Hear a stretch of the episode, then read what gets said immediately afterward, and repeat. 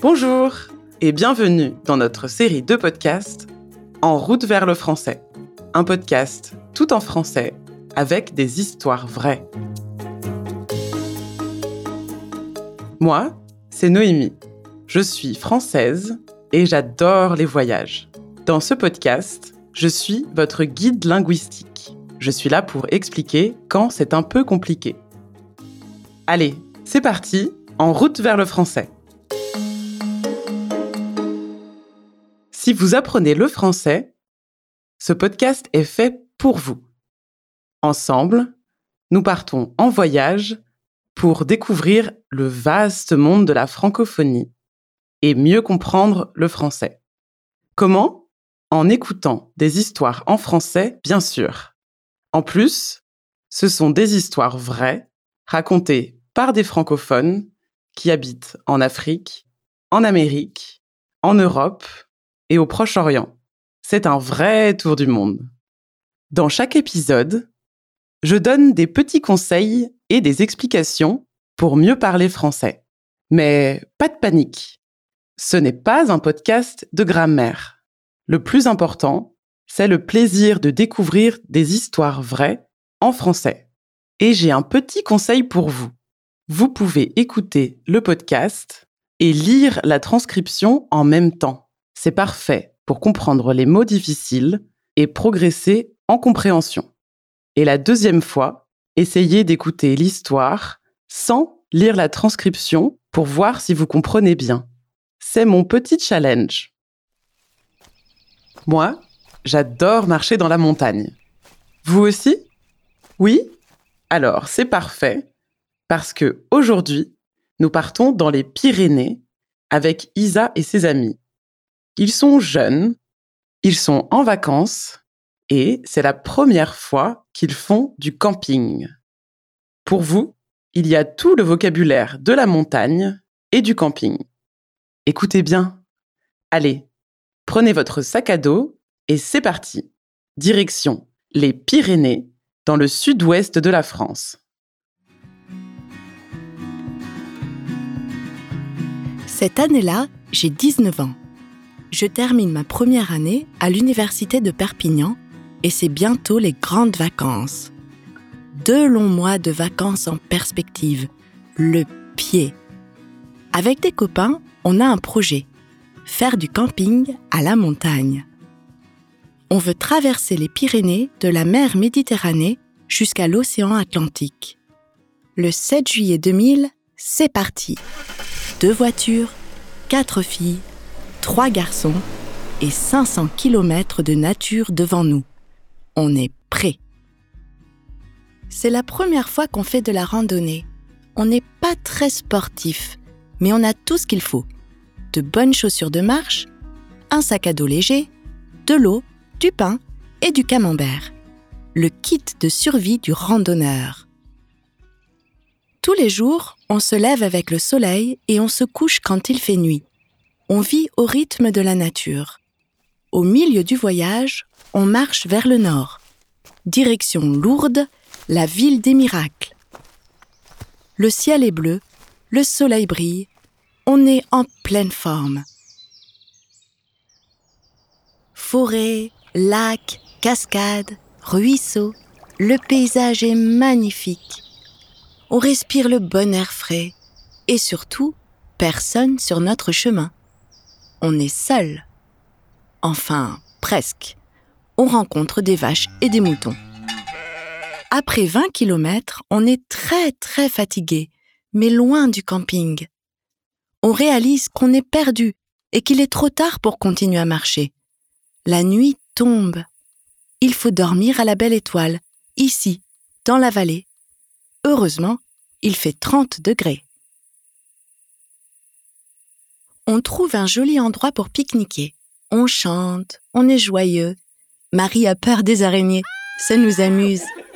Bientôt, il fait nuit noire et il faut sortir nos sacs de couchage et nos matelas.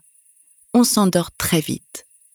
Mais au milieu de la nuit, un hurlement nous réveille. Un long hurlement de bête. Un, puis deux, puis trois, espacés, lointains. Je m'assois terrorisée. Qu'est-ce que c'est que ça? Sûrement pas un mouton. Marie se réveille, puis Marc, puis Louise. Bientôt, tout le monde est réveillé. On est comme paralysé. On écoute en silence. Les hurlements sont de plus en plus nombreux. C'est sûr, ce sont des loups. Maintenant, ils hurlent tous ensemble et ils se rapprochent. On ne voit rien, mais ils semblent tout près, autour de nous. Je n'entends plus que les battements de mon cœur et les loups. Il faut rester calme, attendre, sans bouger.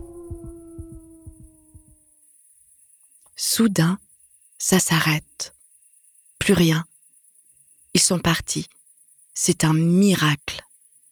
Nous nous endormons serrés les uns contre les autres. Au matin, je me demande, est-ce qu'on a rêvé? Mais il faut partir. On marche, quand tout à coup, Marc crie. Hé Il y a des grilles derrière les arbres. Plus loin, on voit une grande pancarte. Parc animalier des Pyrénées. Incroyable On a dormi à côté d'un zoo. Après cette nuit, nous n'avons plus fait de camping sauvage, vous pouvez me croire. Mais nous avons continué nos belles randonnées dans les Pyrénées. Alors, vous avez aimé cette randonnée dans les Pyrénées? Pour Isa et ses amis, quelle expérience extraordinaire. Ils ont entendu des hurlements de loups toute la nuit parce qu'ils ont dormi à côté d'un zoo. Les pauvres, ils ont eu très peur. Maintenant, récapitulons ensemble le nouveau vocabulaire. Faire de la randonnée, c'est une activité, c'est marcher longtemps dans la nature. Pendant la randonnée, vous marchez avec un sac à dos et des chaussures de marche confortables. Pour faire du camping dans la nature, vous avez une tente et un sac de couchage. La tente, c'est la petite maison en tissu. Et la nuit, vous dormez dans un sac de couchage pour avoir chaud. Ah, et vous avez entendu? Isa utilise souvent l'expression il faut. Par exemple, il faut rester calme, il faut partir, il faut de bonnes chaussures de marche. Mais pourquoi on utilise il faut Je vous explique. Il faut exprime la nécessité ou l'obligation en général. Par exemple, pour faire de la randonnée, il faut des bonnes chaussures. C'est une nécessité. On a besoin de bonnes chaussures. Ou bien, il faut acheter un ticket pour prendre le bus c'est une obligation. Ou bien, c'est la nuit, il faut dormir dehors. Isa et ses amis n'ont pas le choix. C'est aussi une obligation. En plus, c'est super facile. Il faut est une expression fixe. On ne dit pas je faut ou nous faisons. Non, ça n'existe pas. On dit toujours il faut. Enfin, si vous voulez mieux comprendre et mieux parler le français, essayez nos cours de français sur l'application Babel. Voilà Votre randonnée en français est terminée. Vous avez écouté un podcast tout en français. Bravo J'espère que vous avez passé un bon moment dans les Pyrénées. Moi, j'ai adoré. Si vous avez aimé cette histoire, il y a plein d'autres épisodes à écouter pour progresser en français.